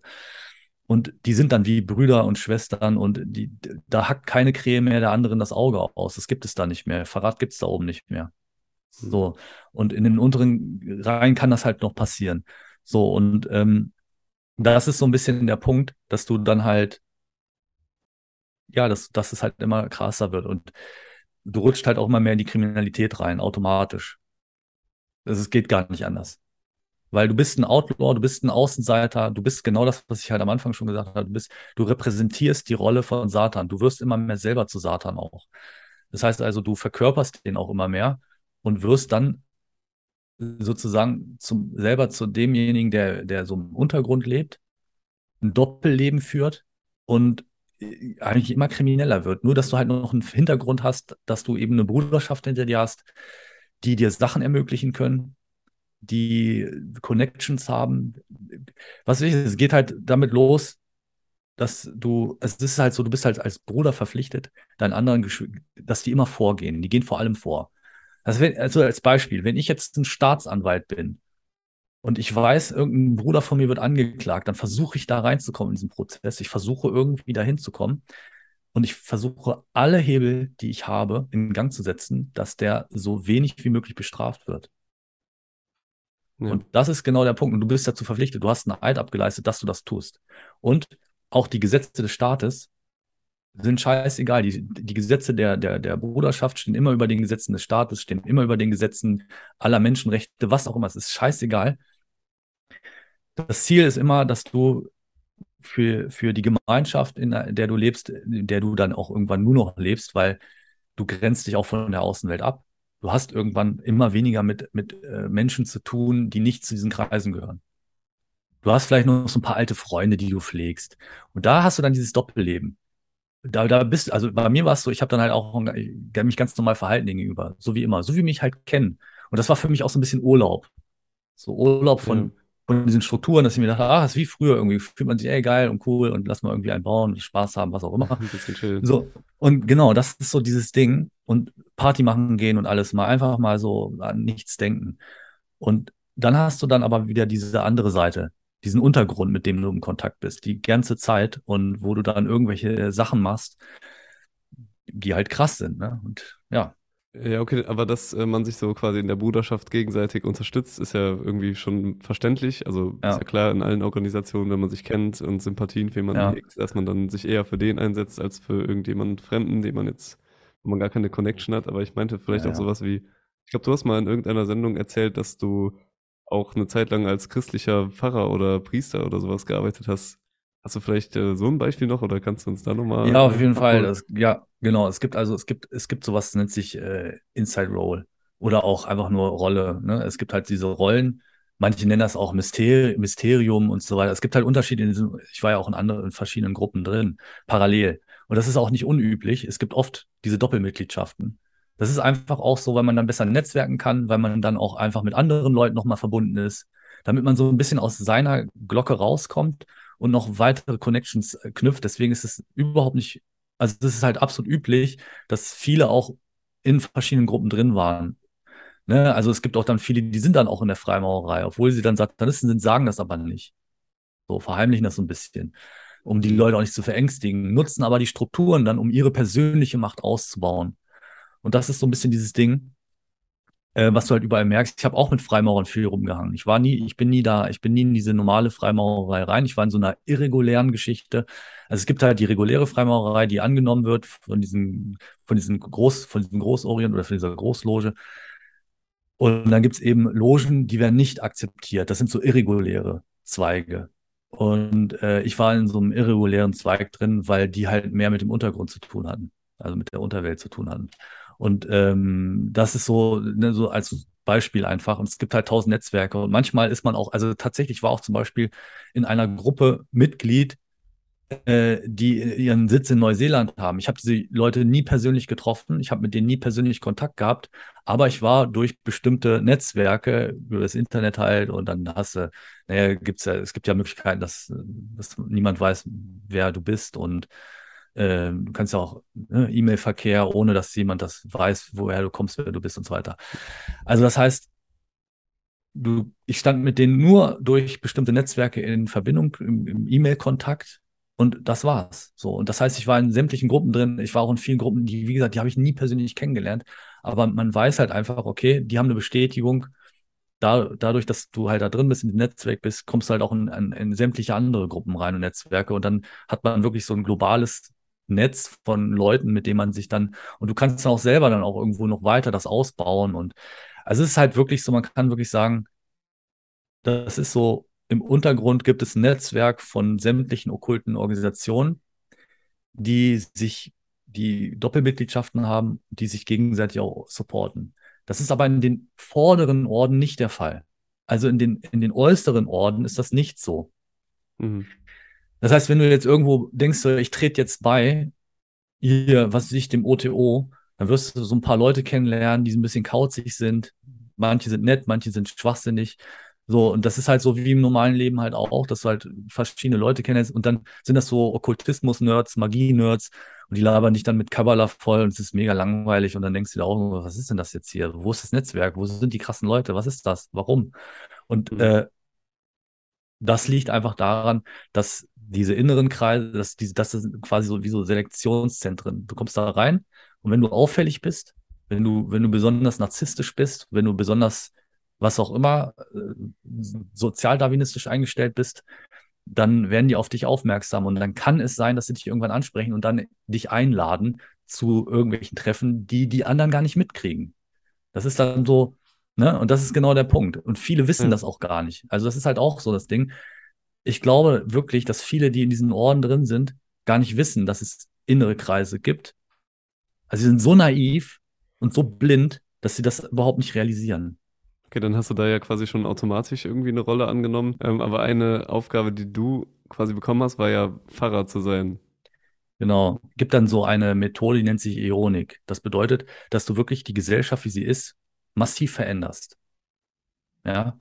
Und dazu musst du halt wie so ein Agent eine Rolle annehmen und dann in ein System dich einspeisen und von dort aus dann deine Macht ausweiten, um dann bestimmte Gesellschaftsstrukturen zu manipulieren, zu beeinflussen meine Aufgabe war es, irgendwie katholischer Geistlicher zu werden, um dann als katholischer Geistlicher, also so hoch wie möglich zu werden, bis zum Bischof am besten, um dann in dieser Machtposition, äh, sage ich mal, dann bestimmte Ziele dieser satanischen Organisation äh, ja voranzutreiben, um halt dort eben auch äh, ja noch mehr Tentakeln drin zu haben, ne, um es mal so auszudrücken.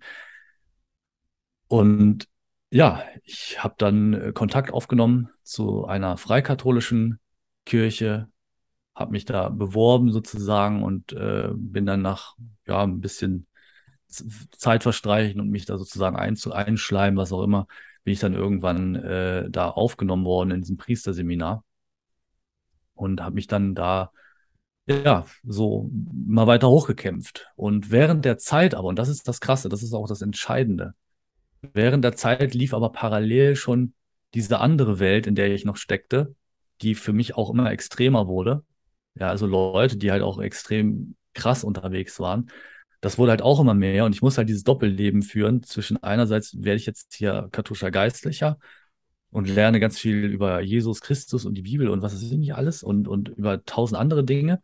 Und äh, ja, und andererseits aber ähm, rutsche ich immer mehr in so eine ganz üble kriminelle Richtung. Ja, und das war halt so. Und dann habe ich tatsächlich einen kennengelernt, das war dann, das war letztendlich auch der, mit dem ich zuerst im Kontakt stand. Das war mein Generalvikar. Und mit dem habe ich dann wirklich, hm, ja, mich immer mehr angefreundet auch.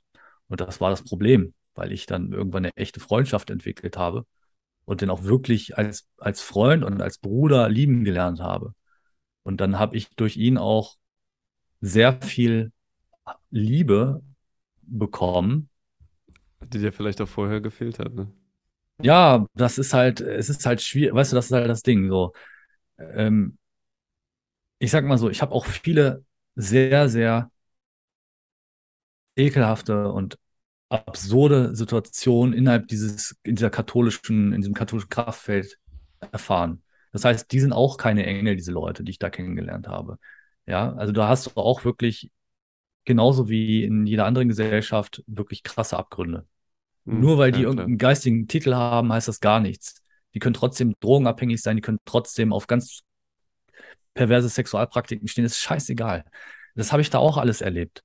So, und aber andererseits gab es da auch eben ein paar wirklich liebevolle, nette Menschen, die, ähm, die mir auch so ein bisschen geholfen haben, so mein Herz zu heilen, so meine Vergangenheit aufzuarbeiten.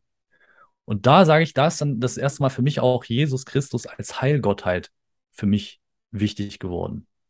Dass ich gemerkt habe, okay, Satan ist eine Seite, der ist halt dieser Rebell, dieser Krieger, der sich so auflehnt gegen despotische Systeme. Und dann hast du aber auch diesen Jesus, der letztendlich dem es scheißegal ist, wie du aussiehst, was du machst und sonst irgendwas. Also dieses Kraftfeld, das ist meine Erfahrung gewesen. Meine, meine Erfahrung war, dieser Jesus ist so, eine, so, ein, so ein Wesen, der, dem ist das völlig egal, was für ein Sünder du bist. Ne? Der will einfach nur, dass du dich ihm öffnest und dann ähm, gibt er dir so deine so ein bisschen Energie und dann fühlst du dich warm innerlich. Also das waren meine Erfahrungen, meine spirituellen Erfahrungen und das waren halt auch so schöne Gefühle, die ich hatte dadurch. Und dann war ich plötzlich im Zwiespalt. So eine auf der einen Seite Satan, auf der anderen Seite Jesus und ich wusste dann nicht so richtig, ja, ich wusste dann irgendwann auch nicht mehr, was ich machen sollte. Und was ich aber gemerkt habe, ist, dass diese andere Seite immer extremer wurde und ich dann auch immer mehr durch dieses Kraftfeld in, in immer kriminellere Energien reingezogen wurde und auch mit Leuten dann Leute auf mich zukamen oder mit mir im Kontakt standen, die dann auch diesem Kraftfeld angehörten, obwohl die vielleicht gar nicht mehr zu diesen Satanisten gehört haben. Aber ich wurde automatisch immer mehr in dieses Kraftfeld, ich wurde absorbiert. Das ist fast ja. schon so, also da kann man wirklich davon sprechen, dass es, wenn du einen Fuß in der Tür von, einem, von, so, eine, von so einer kriminellen Energie hast, dann kommen plötzlich ganz viele auf dich zu, die auch diese Energie haben. Das meine ich einfach damit.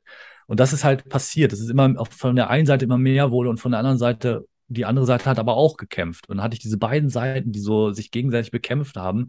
Die einmal diese Seite, sag ich mal so, von diesem Geistwesen, dieses Geistwesen Jesus, der irgendwo meiner Erfahrung nach sehr liebevoll war und, und, und heilsam, wie so ein Heilgott, und auf der anderen Seite halt dieser Rebell, der gesagt hat, los, wir stürzen die Welt jetzt ins Chaos und wir regieren und scheiß drauf, es gibt, es gibt kein Gut und Böse, kriminell ist scheißegal, äh, mach einfach und peng.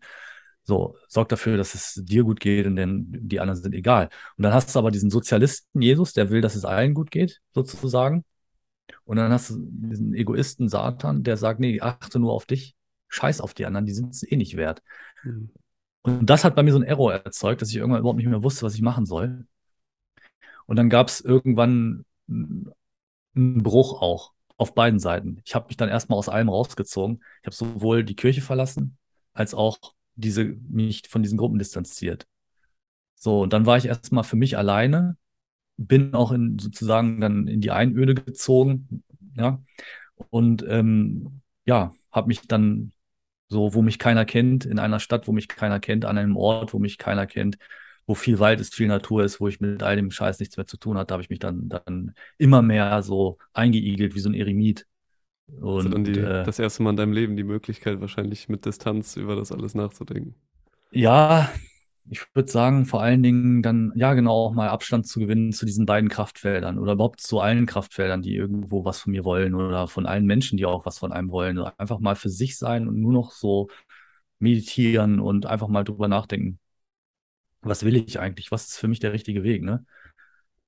Ja, und äh, ja, dann ging das eigentlich so weiter, dass ich da immer mehr Abstand gesucht habe. Ne? Ja, auf jeden Fall mega epische Geschichte. Hast du schon mal überlegt, darüber ein Buch zu schreiben? Ja, ja. ja, ich habe okay. drüber nach, ich habe schon mal drüber nachgedacht. Ein Freund von mir meinte auch mal, äh, ich sollte das verfilmen oder so. Ja, ja genau. Das wäre eigentlich ganz cool. Ich denke auch. Auf jeden Fall. Okay, dann ähm, vielleicht noch mal kurz zur gesellschaftlichen Ebene. Ich, Klar. ich hatte ja eigentlich mhm. auch die naive Frage ähm, formuliert, ob Satanismus gefährlich ist für die Gesellschaft. Ich glaube, das hat sich jetzt äh, mittlerweile erübrigt, also mit Sicherheit. Ähm, auf der anderen Seite gibt es vielleicht auch die Möglichkeit zu erkennen, ob jemand satanische ähm, ja, Tendenzen hat oder vielleicht ähm, nicht ganz die Person ist, die man ähm, nach außen hin vorgibt zu sein. Ich würde gerne dazu nochmal was sagen zu dieser Jesus- und Satan-Geschichte. Ja, gerne. Und zwar, ähm, wie, also ich hatte das ja auch am Anfang schon gesehen, gesagt, wie ich das sehe, ne, als Archetypen, als Energien, als Wesenheiten, die eben für bestimmte Aufgaben wichtig und richtig sind. Und ähm, ich sehe einfach, dass der Teufel genauso eine wichtige Aufgabe hat wie diese Gestalt Jesus oder auch wie andere Gott Gottheiten meinetwegen. Ähm, man muss sich ja nicht immer nur auf dieses christlich-jüdische Konzept versteifen, man kann das auch in anderen äh, Kulturen sehen. Ja, es gibt ja noch andere wunderbare, tolle Kulturen, auch alte Kulturen, die man sich mal anschauen kann. Aber ähm, wie gesagt, jeder hat so seine Aufgabe und jeder hat eben auch so seine dunkle Seite. Auch Jesus hat für mich eben einen negativen Aspekt. Ich finde zum Beispiel äh, die Aspekte, wo, wo er zu, meine, mir, er ist mir manchmal zu gleichgültig, was das angeht, was die weltlichen Belangen angehen. Ja, also das Ding ist, er sagt, er redet immer viel von dem Himmelreich seines Vaters und sagt so nach dem Motto, ja, beachtet diese Erde ja nicht, das ist alles weltlicher Scheiß so und ähm, wenn euch jemand ausraubt, dann gibt ihm noch was drauf. Und also es ist halt diese Gleichgültigkeit. So, und wenn, wenn dich einer, wenn dir einer, also wenn dich einer äh, schlecht behandelt, dann ja, dann ignoriere das einfach. Also es gibt halt viele Hinweise darauf, wo er darüber redet, wo er so gleichgültig darüber redet, dass man alles mit sich machen lassen soll, weil es sowieso egal ist, weil nur das Himmelreich ist wichtig. Ja. Das ist, ich verstehe das, warum, das ist sein Auftrag. Das ist sein Auftrag, den er hat. Und er kann gar nicht anders, als so zu sein. Das ist sein, sein Archetyp, der muss so sein. Aber das Leben besteht eben nicht nur daraus, sondern wir sind aber auch hier materiell. Also ich glaube, dass, dass wir geistige Wesen sind, die eine materielle Erfahrung machen. Das heißt, diese spirituelle Komponente ist schon wichtig, aber ich glaube eben auch, dass die andere Seite auch wichtig ist. Ohne Satan gäbe es keine Aufstände, gäbe es keine Rebellion. Ohne Satan würden die Leute weiterhin in ihren Butzen sitzen und sagen, ach ja, dann frieren wir halt, ach ja, dann kriegen wir halt noch eine Spritze, ach ja, dann ist es halt einfach so. Verstehst du? Es ist halt, ja. Ne? Und Satan sagt, nein. Nein, mach ich nicht. Mach nur das, was ich will. Verpiss dich. So, und das ist genau der Punkt, ne? So, oder ja, wenn, wenn ihr mir die Heizung abstellt, dann mache ich ihm Feuer in der Butze. Also so richtig brutal irgendwo so egoistisch, scheißegal, ist mir völlig egal. Ich drehe die Heizung auf, Satan. So, Klingt und das ist so das Ding. Sonst könnten wir in der Gesellschaft davon gerade ein bisschen mehr auf jeden Fall auf der einzelnen Ebene gebrauchen. Und ich, ich glaube einfach, wir brauchen Ausgleich zwischen allen Archetypen, die es so gibt. Wir brauchen einfach einen inneren Ausgleich, also diese Extreme, nur Satan, nur Jesus, nur dies, nur das, nur jenes. Ich glaube, wir brauchen einfach nur einfach mal so einen Ausgleich. Wir müssen uns einfach selber beobachten, wo wir selber Defizite haben und die gleichen wir dann archetypisch durch diese Wesenheiten aus, indem wir diese Wesenheiten einladen, uns zu helfen, diesen Ausgleich zu schaffen, indem wir uns mit diesen Wesen identifizieren für eine Zeit lang, damit wir daraus lernen können, Kraft schöpfen können und dann unsere Persönlichkeit verändern und entwickeln können.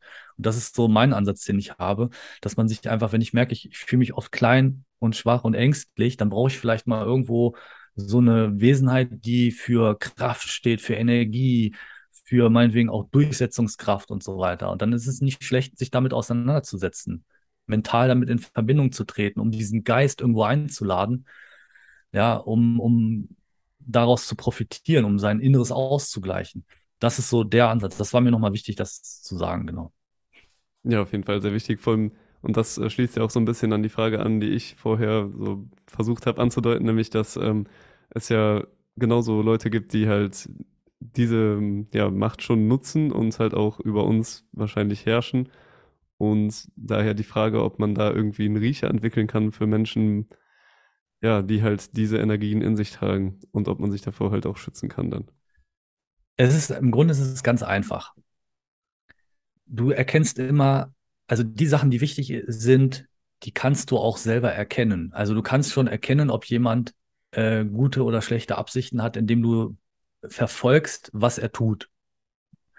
Ja, nur weil jemand sagt, ich bin Philanthrop und äh, ich, ich habe hier eine, eine Menschenrechtsorganisation, heißt das noch lange nichts. Das ist erstmal nur die, das Angebot. Er erzählt dir das, das ist sein Angebot und dann muss, bist du eigentlich in der Pflicht, das zu prüfen. Das ist deine Verpflichtung als Mensch, hast du die Pflicht, es sei denn, du bist einfach nur ein, ein, ein Blindgläubiger. Als Blindgläubiger sagst du, okay, dann ist das so.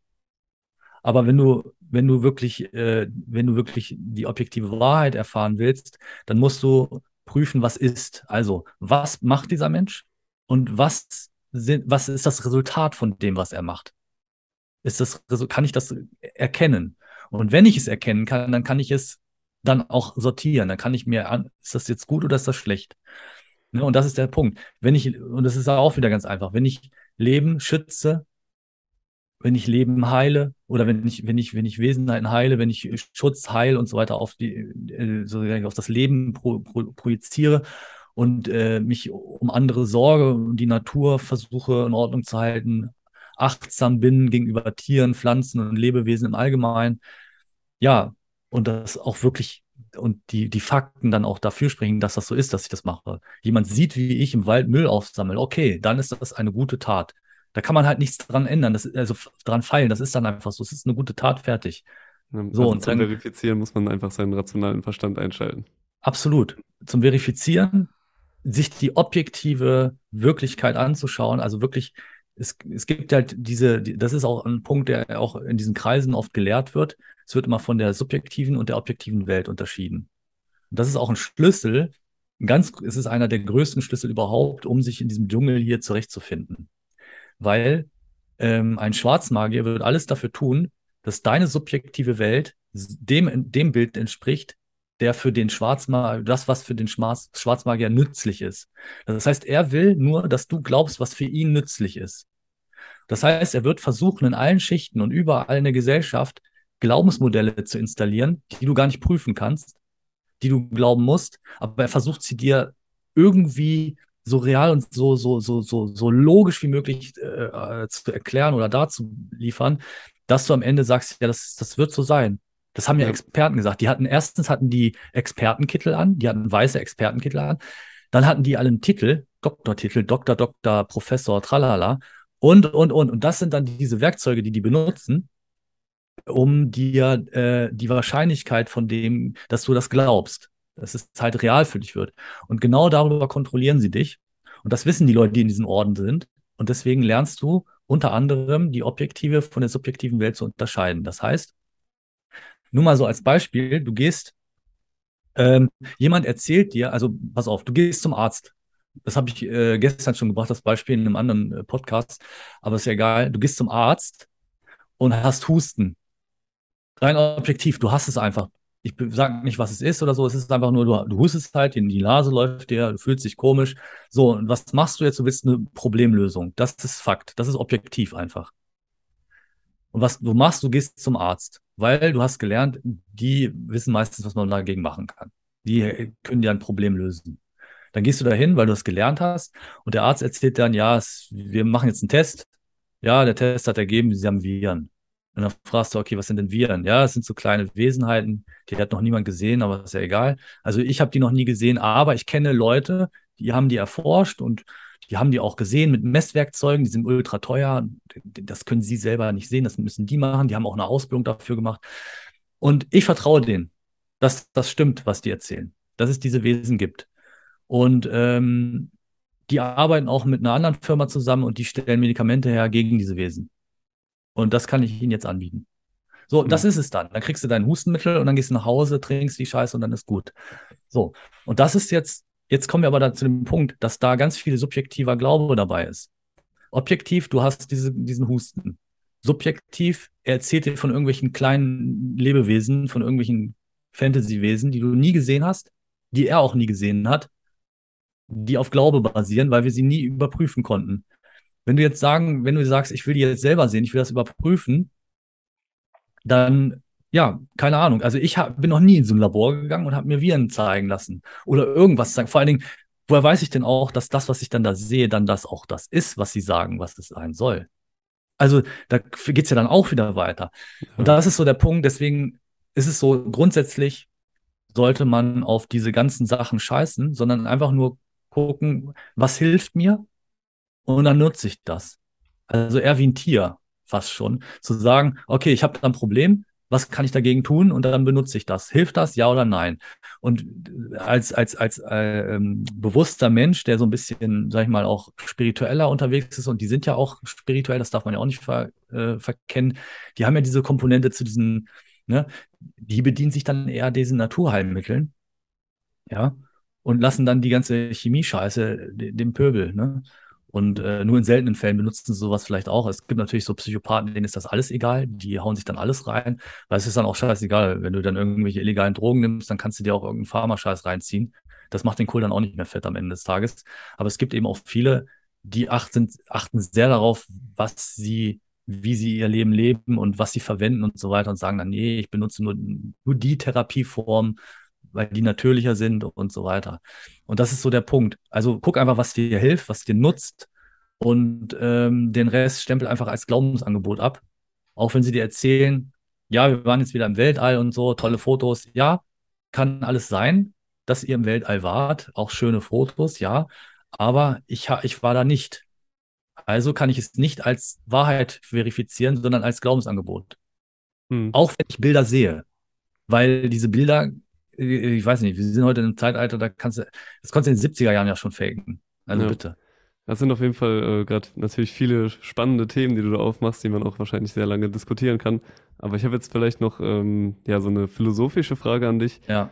Und zwar ist es ja so, oder abgesehen davon, ob das, was du jetzt gerade gesagt hast, halt alles wahr ist oder alles falsch ist oder was davon wahr ist oder was nicht, kann man ja, glaube ich, schon feststellen, dass die meisten in unserer Gesellschaft auf jeden Fall eine subjektive Wahrheit leben, die sehr weit entfernt ist von dem, was man als objektive Wahrheit wahrscheinlich bezeichnen Absolut. würde. Und ähm, gleichzeitig sehen wir ja auch auf jeden Fall in den letzten Jahren, wer sich zum Beispiel ähm, die Arbeit von Tillmann Knechtel anguckt, dass halt ähm, satanische Symbolik ähm, in der Musikindustrie immer weiter zunimmt, in Hollywood und so weiter Daher die Frage, glaubst du, dass wir uns in so einer Art äh, satanistischen, apokalyptischen Endzeitstimmung gerade befinden oder ob hier irgendwas gerade im Aufbau ist, was gerade geleakt wird oder kannst du da eine Einschätzung und einen kleinen Ausblick auch geben, was du glaubst, was in den nächsten Jahren so passieren wird? Also diese satanischen Symbole, die in, diese, die in Hollywood auftauchen und die überall auftauchen, in Musikvideos und so weiter, die haben einen einzigen Nutzen, und zwar die Gesellschaft zu dekonstruieren. Es geht vor allen Dingen in diesem Krieg der Satanisten geht es darum, also sie führen einen Krieg und dieser Krieg äh, geht da in diese Richtung, die, äh, die Welt, wie sie jetzt ist, aus den Angeln zu heben, Chaos zu verbreiten.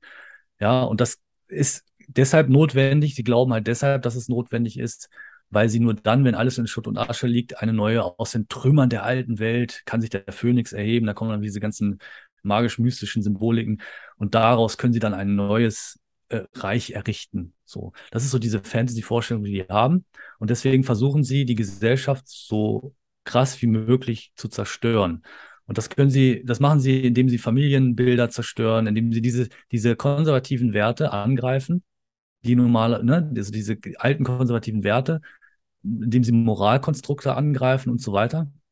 Wobei ich bin auch kein Freund von, von, von dieser vorgefertigten, naiven Moral, ich bin halt für Ethik, ja. Eine Ethik, die aus der, aus der inneren, aus dem Inneren der Natur des Menschen äh, herauskommt und die nicht äh, als Vorgaben wiederum auf so einem Glaubensmodell basieren.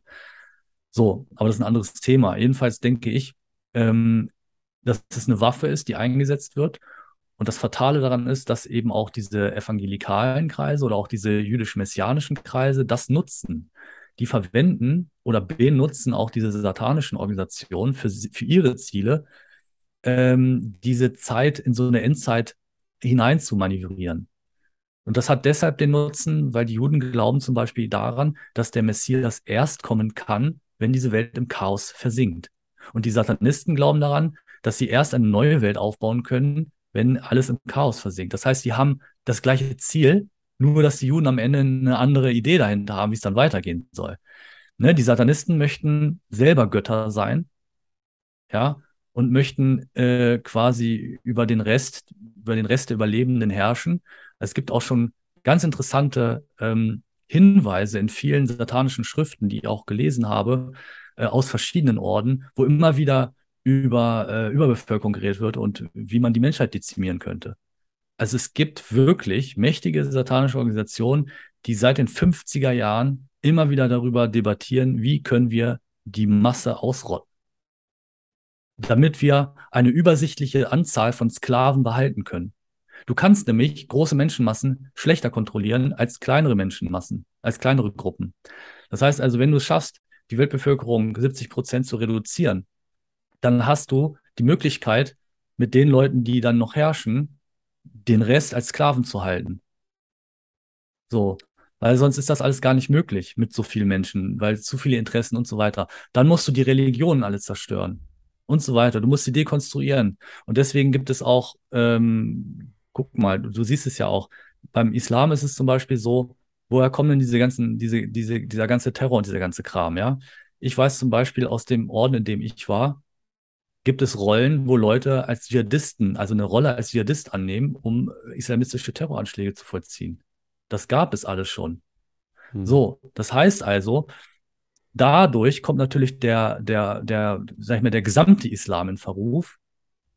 Ja, ich bin jetzt auch kein großer Freund vom Islam, weil ich auch kein großer Freund von diesen ganzen Vorschriften bin, weil ich möchte selbstbestimmt leben. Das heißt auch das Alte Testament und Neue Testament, wo diese ganzen Regeln und drin sind. Also ganz ehrlich, äh, ich brauche keinen Vormund. Ich brauche weder den Staat als Vormund, ich brauche auch keine Religion als Vormund. Ich kann selber denken, ich bin erwachsen. Ich brauche keinen äh, Papi, der mir sagt, was richtig und was falsch ist.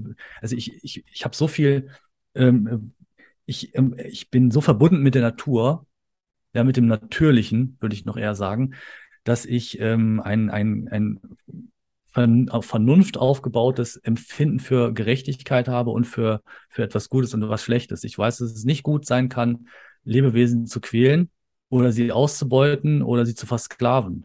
Das ist einfach ein ganz natürliches Gefühl, was ich habe, ja. sondern mein, mein, mein Streben ist Harmonie und ich kann keine Harmonie erreichen, wenn ich andere ständig unterdrücke.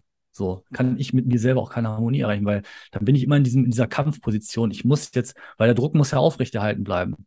Und den musst du ja weiter aufbauen. Und dann gibt es auch Elemente, die wehren sich gegen den Druck. Das heißt, du musst permanent immer drücken, drücken, drücken, drücken. Und du kommst nie zur Ruhe und bist immer in diesem, in diesem, dieser Disharmonie mit dir selber und mit deiner Umwelt, weil du die Umwelt ständig bekämpfst. Und das ist das, was diese Gruppen tun. Die bekämpfen ihre Umwelt jeden Tag. Und es ist ein unglaublich anstrengender Kampf. Und diesen Kampf sehe ich leider auch bei vielen, bei den großen Weltreligionen. Der Kampf gegen das Böse und so. Ja, denkst du denn, dass diese Vision des Satanismus dann wahr werden wird? Ach. Also, dass die Welt untergeht oder eher nicht? Also, Fakt ist, dass ähm, die Leute weniger sind, die dieses System erschaffen. Also es gibt einmal diejenigen, die, die dieses Äon erbauen, die dieses Äon auskleiden. Das sind eben diese Leute in diesen Orden und diesen Strukturen, meinetwegen auch in irgendwelchen, es ist ja egal, ob das jetzt eine, äh, ein jüdischer Orden ist oder ein, äh, was auch immer für ein Orden. Ähm, wenn die alle in diese Richtung denken, wollen die alle die Zukunft gestalten. Das ist ihre, ihr Auftrag. Wir haben die und die Idee und wir wollen das umsetzen. Und diese Leute sind aber in der Unterzahl. Das muss man sich halt bewusst machen. Und die schaffen das nur deshalb, weil alle mitmachen oder weil eben viele von denen, die nicht dazu gehören, einfach mitmachen. Und deswegen, wir können da rauskommen aus der Nummer, wenn wir anfangen, Nein zu sagen. Wenn wir, wenn wir die subjektiven Angebote überprüfen und dann für uns sagen, okay, wir, entweder mache ich das oder ich mache das nicht. Ich mache da jetzt mit oder ich mache da nicht mit. Und ähm, ich kann aber schon vorab sagen, dass fast alle subjektiven Angebote, die aus diesen Kreisen kommen, immer zum Nachteil für einen selbst sind. Das heißt, man sollte schon mal davon ausgehen, dass diese Sache erstmal eher schädlich ist, was sie uns anbieten. Das heißt, was der Staat uns anbietet oder was irgendwelche anderen großen Organisationen uns anbieten, ist wahrscheinlich erstmal eher nicht so gut für uns. Aber, und das sage ich auch in aller Schärfe, jeder muss das selber prüfen.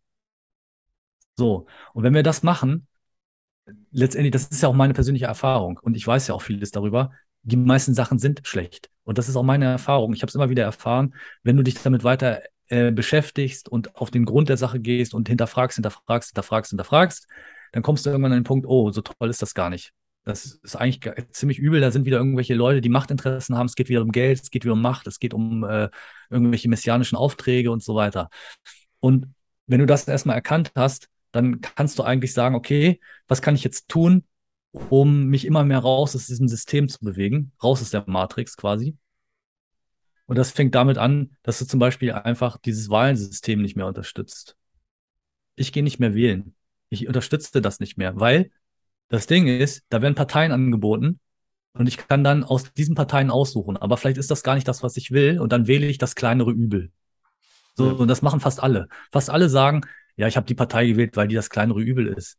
Was ist das denn für eine Logik? Ich fresse doch nicht Scheiße, weil, weil äh, die Scheiße das kleinere Übel ist. Ja, schmeckt zwar eklig, ist ja auch Abfall, aber ich esse den Abfall trotzdem, weil ich habe ja keine andere Wahl. Doch, du hast eine Wahl. Du kannst, ja, also das Ding ist, es gibt ja diesen Spruch, tote Fische, nur tote Fische schwimmen mit dem Strom. Und ich sage, geh einfach raus aus dem Fluss. So. Du musst nicht mitschwimmen und du musst auch nicht gegen den Strom schwimmen. Du kannst einfach aussteigen. So, und ja. das ist genau der Punkt. Und das ist mein Ansatz. Ich sage, Leute, steigt einfach aus, macht euch autark so möglich viel, also macht euch autark, so weit es geht, immer mehr. Versucht euch immer unabhängiger zu machen, jeder wie er kann. Und hört auf, Regeln zu befolgen, die man euch aufzwingt. Und das Ding ist, du kannst gar nicht, wenn so viele Regeln verstoßen, wenn Millionen von Menschen Regeln verstoßen, dann können die, die kommen nicht hinterher. Das kannst du vergessen, die Justiz kommt nicht hinterher. Außerdem, die Leute sollen nicht so viel Schiss haben. Ich habe Sachen gemacht, die wirklich richtig krass sind und habe wirklich auch nicht viel Strafen dafür bekommen vor Gericht äh, für manche andere Sachen. Also man soll sich nicht so anstellen, nur wenn man mal irgendwas nicht aufsetzen will oder sowas, dass man dann nicht gleich in den Knast für geht. Ja. Es ist halt lächerlich. Man soll sich, ne, das ist halt diese Angst immer, dass dann irgendwas Schlimmes passieren könnte. So. Ja, aber wenn es genug, wenn genug mitmachen, dann ist der Käse irgendwann durch, dann ist es vorbei. Dann also auf jeden Fall, ähm, deine Tipps sind Angst ablegen und vielleicht sich auch mehr mit diesen Thematiken beschäftigen ja. und in die Eigenverantwortung gehen. Ich finde, das war eigentlich ein sehr schönes Schlusswort für diese ähm, düsteren Themen, sage ich mal, dann irgendwie ja.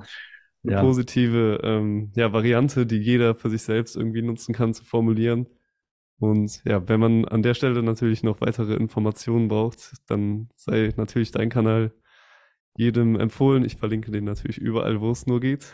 Danke. Und ich danke dir sehr, dass du da warst. Ich fand es sehr, sehr spannend.